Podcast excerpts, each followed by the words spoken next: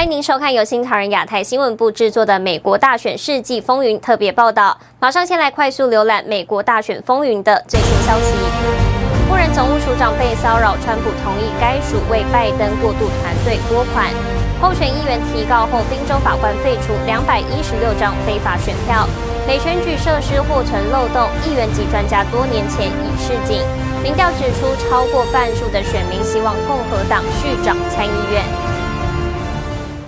聚焦美国大选动态，二十三号，美国总务署署长莫菲致函民主党总统候选人拜登，表示将拨款七百三十万美元给拜登作为过渡的经费。不过，莫菲强调，这一动作并非证明拜登在总统大选中胜出。二十三号，美国总务署署长莫菲致函民主党总统候选人拜登，表示将根据总统交接法拨款七百三十万美元给拜登作为过渡的经费。莫菲在信中表示，他是根据法律和现有事实独立做出决定，并表示，关于我的决定的内容或是做出决定的时机，我从未受到来自任何行政部门官员，包括白宫或总务署在内的直接或间接压力。需要澄清的是，我没有收到任何指示要我推迟决定。但莫菲指出，他确实收到来自网络、电话、邮件，针对他、他的家人、员工，甚至是他的宠物的安全的威胁。试图迫使他过早地做出决定。莫菲表示，他坚信法规是要求总务署行政人员确定，而非强行认证表面上是总统当选人的人。莫菲并表示，当前的选举诉讼是宪法、联邦法律、州法律交由选举确认流程和具有管辖权的法院来裁决的。他表示，我认为负责改善联邦采购和财产管理的机构不应该把自己置于基于宪法的选举程序之上。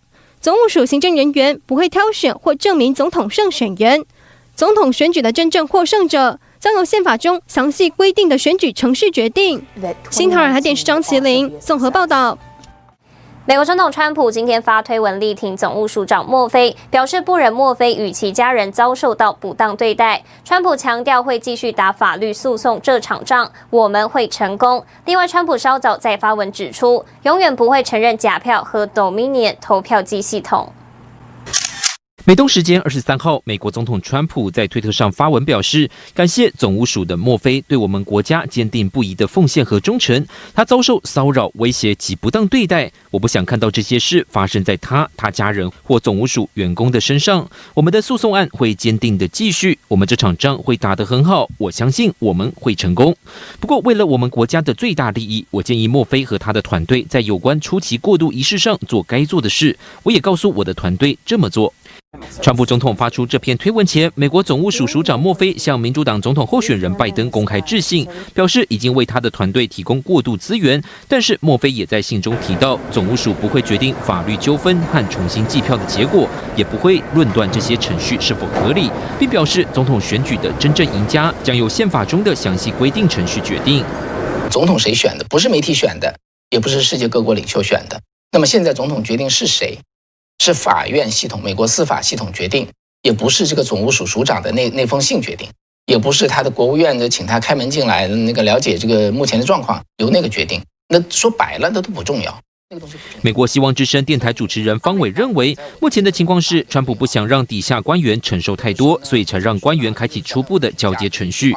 我说，川普不想让部下承受太多，所以让手下开启交接，让自己背压力。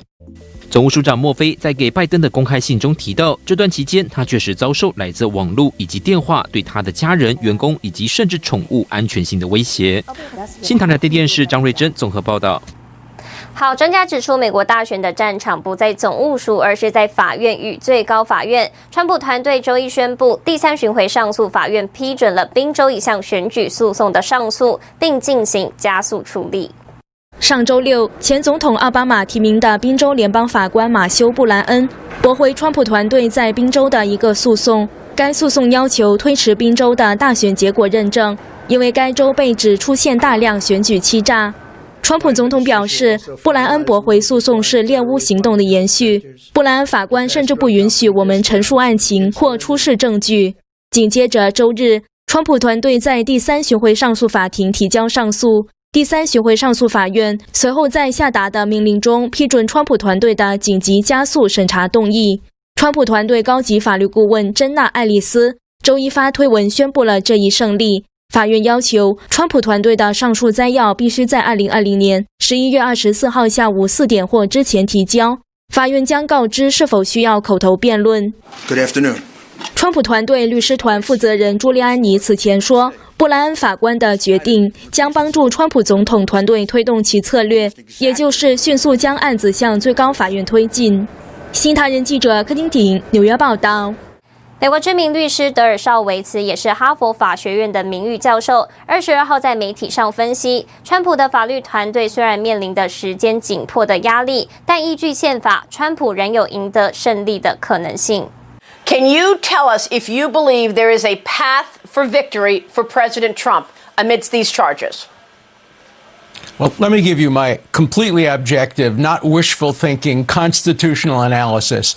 They have two or three legal constitutional paths.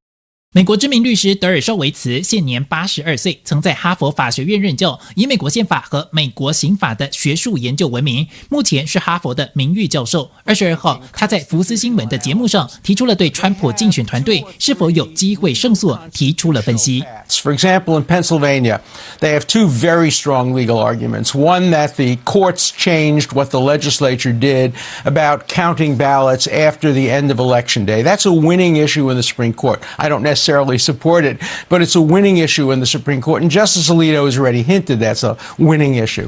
律师德尔绍维茨表示，宾州法院擅自改变选举法，计入十一月三号大选日以后抵达票所的邮寄选票，这是一个在最高法院的制胜关键。另外，宾州有些郡县允许修正不合格选票，有些则不行，这在最高法院有平权保护论证的依据，可占上风。The other legal theory they have, which is a potentially strong one, is that the computers, either fraudulently or by glitches, changed hundreds of thousands of votes. There, there are enough votes to make a difference, but I haven't seen the evidence to support that. 现在距离十二月十四号选举人投票不到一个月，德尔绍维茨认为时间紧迫对川普法律是个考验，要在短时间内证明两点才有胜诉的机会。第一个是证明宾州不合规定的选票数量超过拜登目前领先的票数；第二个是必须提出选票电脑系统操纵票数的证据。So in one case they don't have the numbers, in another case they don't seem yet to have the evidence. Maybe they do, I haven't seen it. But the legal theory is there to support them if they have the numbers and they have the evidence. 德瑞绍维茨的结论是，以目前他看到的证据，还无法肯定川普团队已经准备好了。但是川普团队确实有通往胜利的可能途径。新唐人亚太电视张瑞珍综合报道。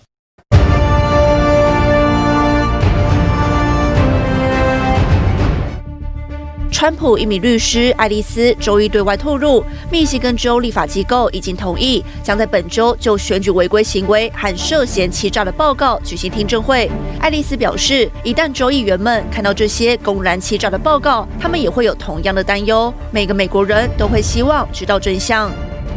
联合安全营运集团合伙人拉姆斯兰在证词中表示，他的团队经过为期十八个月的调查，发现了确凿证据，能够证明 Dominion 投票系统存在大量漏洞，可招致骇客入侵以及蓄意改动资料。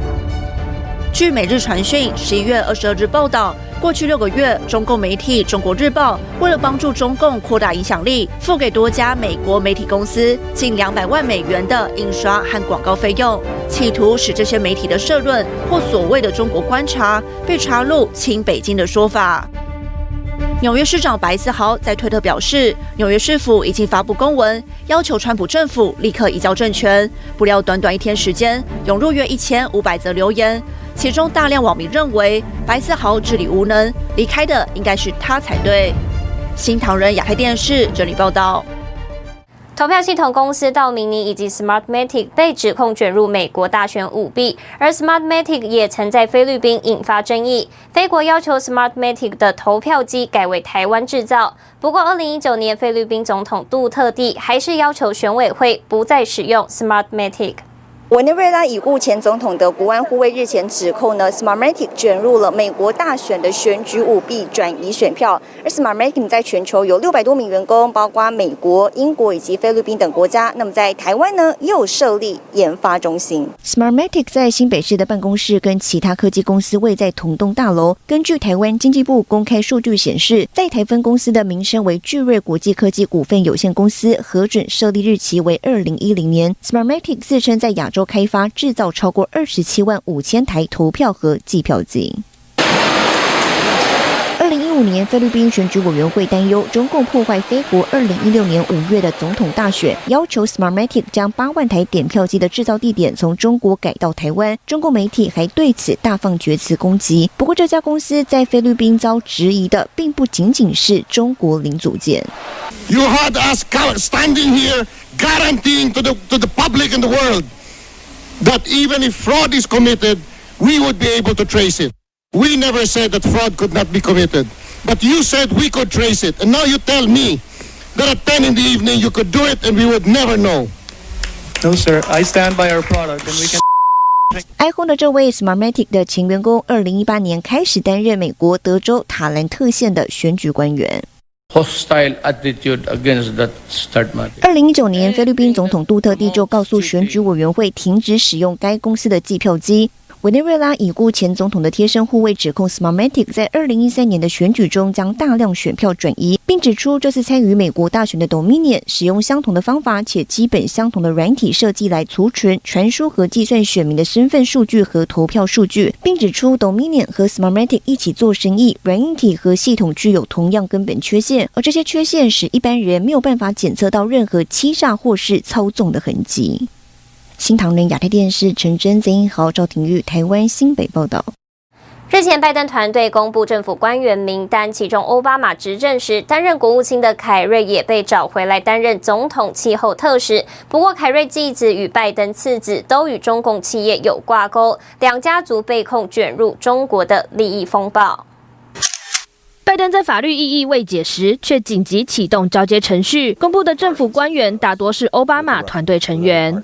Jake Sullivan, National Security Advisor, and John Kerry, Special Presidential Envoy for Climate。奥巴马时代的国务卿凯瑞也被找回来担任总统气候特使。凯瑞与拜登家族被控卷入中国利益风暴。凯瑞的继子海因茨和拜登次子韩特拜登，二零零九年一同成立投资公司。二零一三年，透过这家投资公司在中国联合其他中方企业，成立渤海华美基金。渤海华美有百分之八十是由中方实体控制，是具有中共官方背景的企业注资。他不是跟一般的中国。平民来做生意，他是跟有党国背景的人交往交流，一起成立这个渤海华美这个集团。他这个地方跟中资有多少千丝万缕的关系？华美与中国航空工业收购了汉德汽车，取得抗震动军事技术。尽管中国航空工业具有中共军方的背景，也曾涉嫌窃取美国战斗机敏感的资料，但在当时的奥巴马政府却批准这一项交易。有外媒报道，中国航空工业将被川普政府列为与共军有关的黑名单企业。另外，本月份川普也签署行政命令，禁止美国机构及个人投资于三十一家被视为与中国军方有关的企业，其中的中国广核集。团也被指与韩特拜登有复杂利益关系。新唐亚太电视池千里叶云汝整理报道。感谢您收看今天的美国大选世纪风云特别报道。世界需要真相，也请您支持良心媒体。我是唐吉安，我们下次见。